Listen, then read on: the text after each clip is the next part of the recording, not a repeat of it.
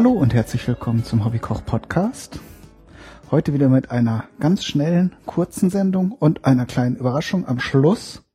Mal sehen, ob das alles klappt. Das ist wieder ein kleines Experiment mit dem Medium Podcast, aber dazu dann später mehr.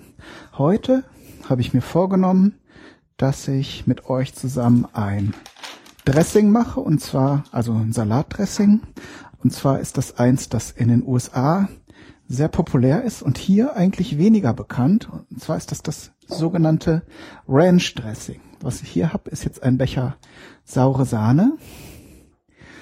Der Name stammt angeblich daher, dass ein Ehepaar, das eine alte Ranch in so eine Gastwirtschaft umgewandelt hat, ähm, dieses Rezept erfunden hat. Die Zutaten werde ich jetzt so nach und nach erzählen. Das genaue Rezept findet ihr ja wie immer im Blog. Und das war dann so beliebt, dass eben nachher eine Fabrik gebaut wurde, äh, in der dieses Ranch Dressing hergestellt wurde. Und mittlerweile gibt es halt, das ist so populär, dass es halt auch andere Dinge gibt, so wie Kartoffelchips, die dann mit Ranch Dressing Geschmack ähm, angeboten werden. Diese saure Sahne ist ein wichtiger Bestandteil. Der andere Teil ist Mayonnaise. Viele Salatdressings, die halt etwas cremiger und gehaltvoller sind, basieren ja auf Mayonnaise. Und das Schöne bei diesem Rezept ist eben, dass die Mayonnaise so ein bisschen dieses schwere und ähm, ja dieses doch sehr cremige dann ähm, bisschen aufgefrischt wird von der sauren Sahne. So, das rühren wir jetzt mal ein bisschen. Ich habe mir, wie gesagt, wie immer mehrere Rezepte angesehen. Eine weitere Zutat neben Mayonnaise und saurer Sahne ist Buttermilch. Damit kann man so ein bisschen die Flüssigkeit einstellen. Da nehme ich jetzt nicht viel. Ich möchte das Ranch Dressing hier nämlich für mehrere Zwecke einsetzen. Wenn ihr, also damit könnt ihr eben einstellen, wie flüssig das Ganze wird. Natürlich bringt die Buttermilch auch einen schönen Geschmack mit. Aber eben wenn ihr das für Salat haben wollt und es lieber etwas dünner mögt vom Geschmack, dann nehmt ihr etwas mehr Buttermilch und wenn ihr es lieber etwas cremiger und fester haben wollt, dann nehmt ihr weniger Buttermilch.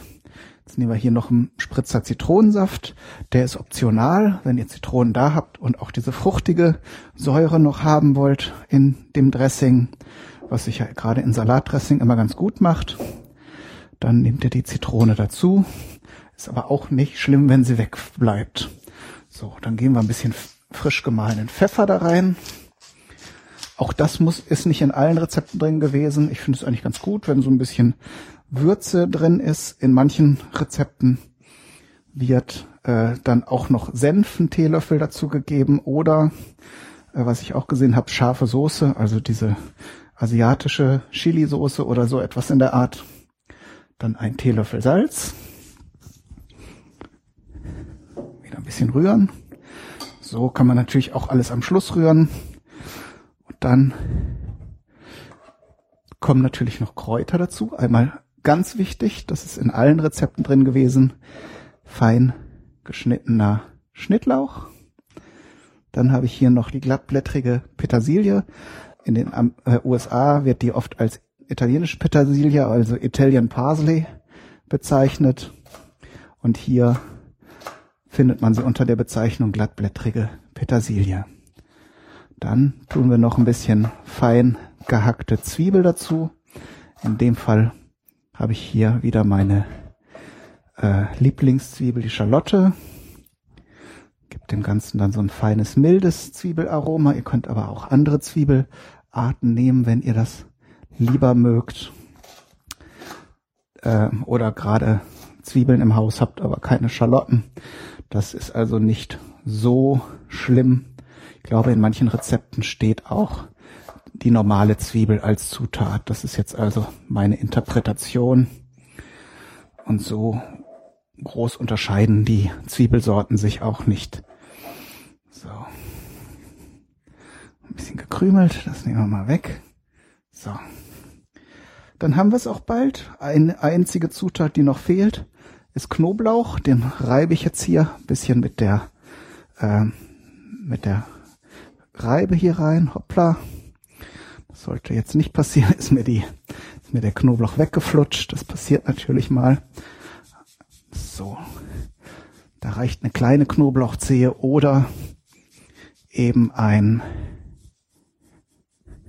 ein äh, eine halbe große. So, das reicht uns schon. So.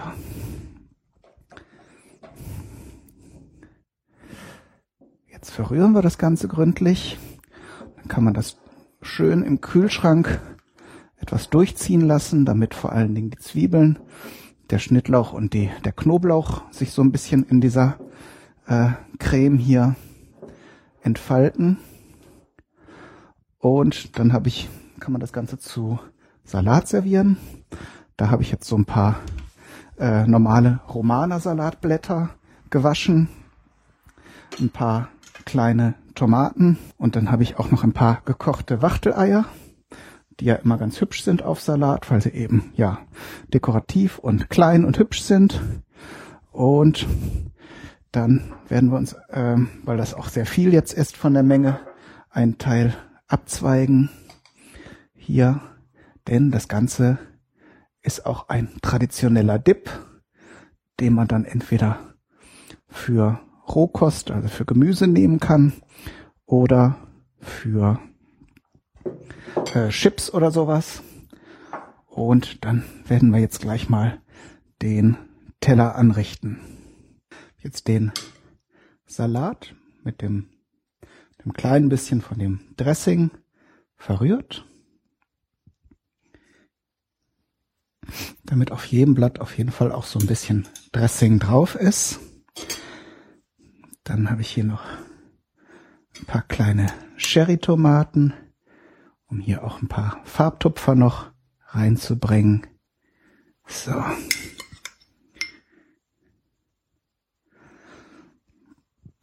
Und wie eben schon erwähnt, als kleinen Gag hier Viertel vom Wachtelei